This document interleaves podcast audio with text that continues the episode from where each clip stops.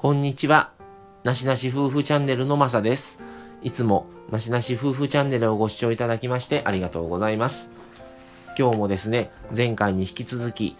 1995年1月17日、阪神淡路大震災特集ということで、えー、当時の様子を、えー、放送させていただきます。えー、今日はですね、えとりあえず1話から4話までを、え当日からえー、当日のみ1日の出来事、そして第2話ではその日の夕方避難所に行った時から避難所生活1週間の話、そして第3話は、えー、避難所に行から今度滋賀の田舎に行くんですけども、田舎まで、えー、行った時の話、そして第4話は滋賀で1週、えー、2週間近くえー、生活したんですけども、そこの様子とかを話をさせていただきました。今日の第5話はですね、えー、ライフラインとか復旧状況とか現状に至ることをお話しさせてもらいたいと思います。えーとですね、神戸は、あのー、山側から阪急電鉄、真ん中が JR 神戸線、えー、一番南側が阪神本線ということで、3つの鉄道が、えー、走ってます。で、道路は、えー、山、一番山側の阪急沿線に近いところが山手幹線。で、真ん中に国道2号線。えー、一番下の阪神高速が、あの、倒れてる映像とか、あの、写真は見られた方多いと思うんですけども、あの、あれは、えー、阪神高速神戸線と、その下は国道43号線になります。えー、復旧状況としてはですね、大阪方面から言うと、翌日の18日には阪急電鉄も西宮北口までは開通したんです。で、阪神も尼崎だったと思うんですけども、そこまでは、えーえー、動いて、JR も甲子園口だったと思うんですけど、までは来たんですが、そっから先が全く進まなくって、ですね。で、もう阪急に至っては、もう西宮北口の次の駅のに結ぶ途中の線路はもう震災でもう崩れて波打ってたりとか、阪神ももっと神戸寄りのとこになりますけども、あの、高架、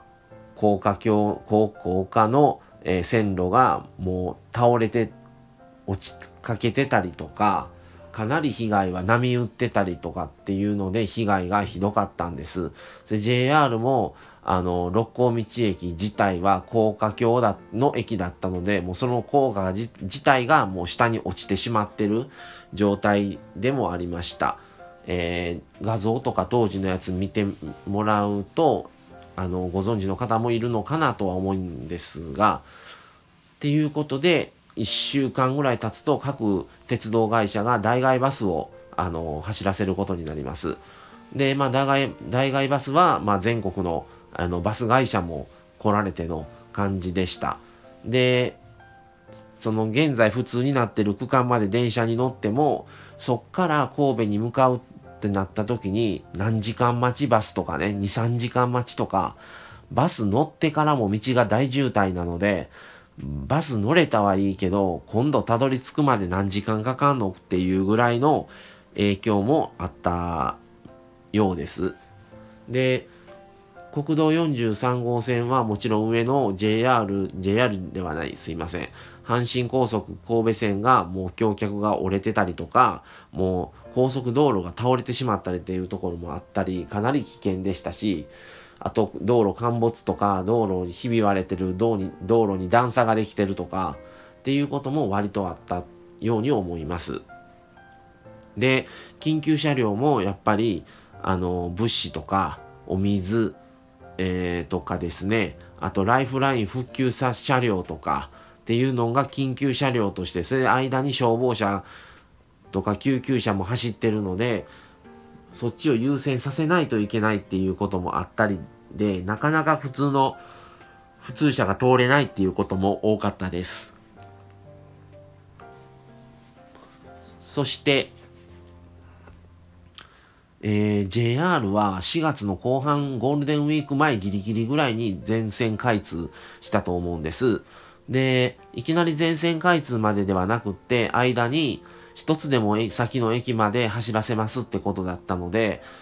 えー、西は最終的には三宮の次の灘まで、で東はあのその2つ先の住吉までは電車が来ました。で、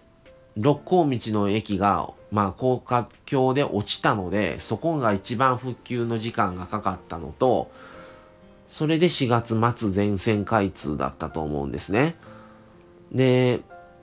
阪急電鉄は、えー、西宮北口と三宮間が確定、あの、あ、えー、運休だったんですけども、2月の間、満、中旬ぐらいに、途中の王子公園と御影が開通したり、えー、その後は宿川と岡本だけが開通したりとか、部分開通をやってましたね。で、最終的に残ったのは西宮北口と次の駅の宿川間が最後まで復旧できず、もう高架橋が落ちてるので、まずその落ちた線路を処分というか片付ける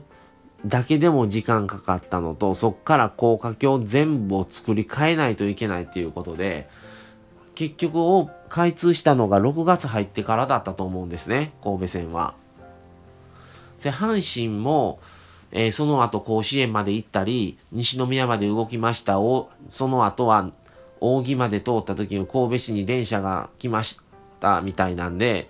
阪神扇まで行って、その後御影まで開通して、最終的に全線開通になるんですけども、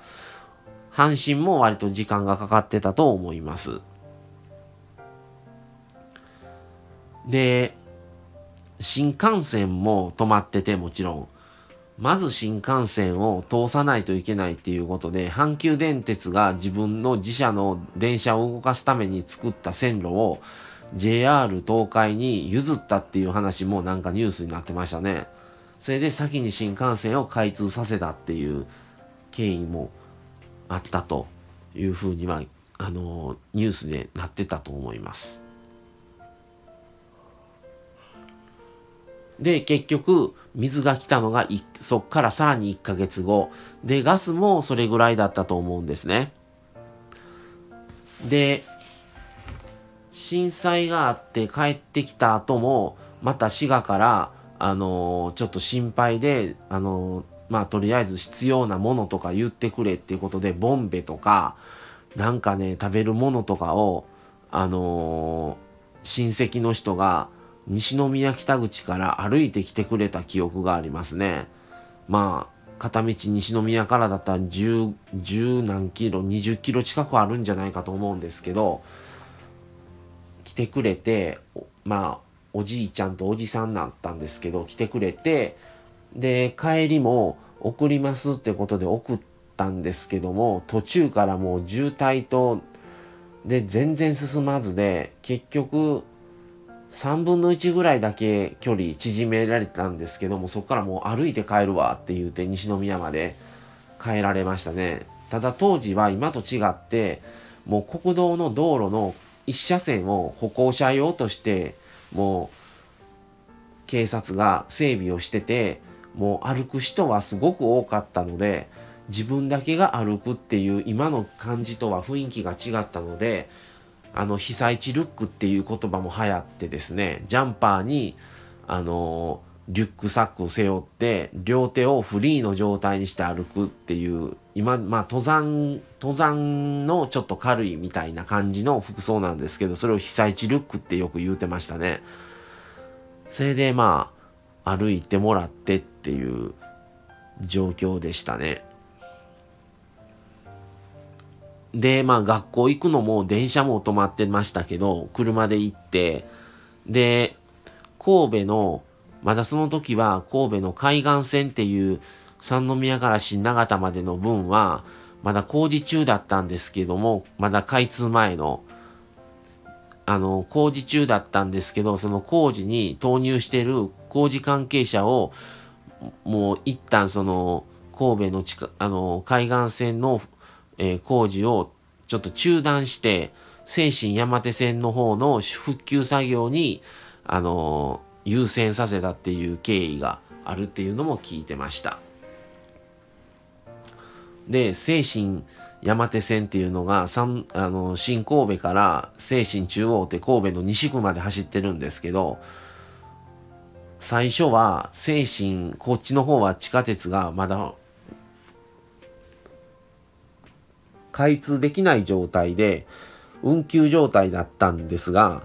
まあ、精神と板宿がだけがまず開通したんですね。で、板宿まではバスが出てて、板宿からは走ったんですけど、で、その後は、最初なかなかちょっと駅舎の状況がひどいとかっていうことがあって、開通できないんじゃないか、当分先になるんじゃないかっていうことが言われてたんですけども、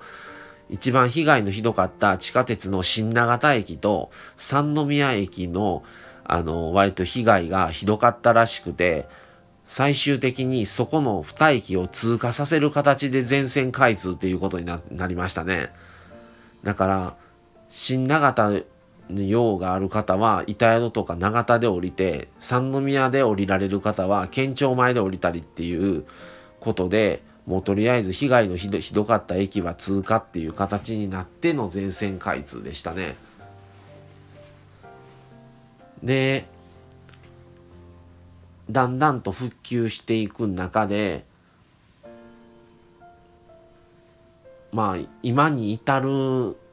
際にいろんな課題もあって街並みはもちろんだいぶまあ復興ハット神戸って言ってハッピーアクティブタウン神戸っていうのが三宮の東側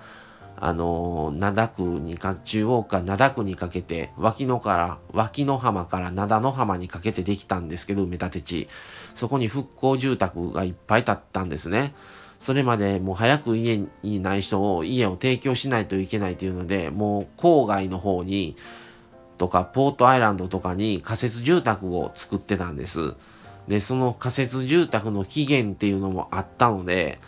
早急に復興住宅が必要っていうことで、復興住宅を、あのー、作ってました。で、その問題は、高齢者が多かったので、独居の方も増えて、で、前みたいなもともと住んでた町からは遠く離れたところの家に当たったりとか、そういうところしかもう住む家がないとかってなったら引っ越すことになると思うんですね。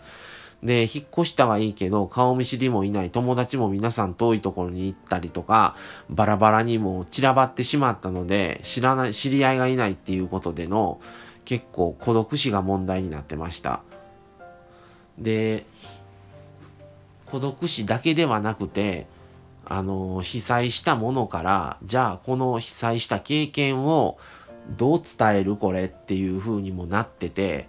伝え方がわからないっていうでも知ってもらわないといけないしやっぱり地震大国ですから日本はいつまた同じ地震が来るかもわからないけどどう何かしらの形で伝えないといけないけどわからないっていう感じでもありました。で、今ももう街並みを見てもらうと、面影ってパッと見全然もうないんですね。ただやっぱり街の中に入っていくと空き地が多いとか、まあ不況でコロナ禍っていうのもあって、なかなか発展できなかったりとか、市場とかでも永田商店街とかでも復興したんですけどももう皆さん被災した時に家をあの遠いところで引っ越ししたりとかされて人口が戻らずにそれで結局店開けたけどもお客さんが来ないっていうのでもう店が潰れたりとかっていうことも多かったです。はい。なのでそっからの帰ってきてからの生活がすごくまた大変だったなっていう記憶がありますはいそれではですね今日は、えー、一応復旧までの、えー、話をちょっとさせてもらったり、えー、しました。えーと、次回はですね、えー、最終話になりまして、えーと、高弘さんと、えー、コラボ、阪神・淡路大震災、えー、統括っていうことで、その全体のことで感じたこと経験したことなどさまざまなことを2人でお話をさせてもらえたらと思っています。はい。じゃあそれではですね、次回最後、高弘さんとのコラボ配信の方、ぜひお楽しみください。今日はこの辺で失礼します。さようなら。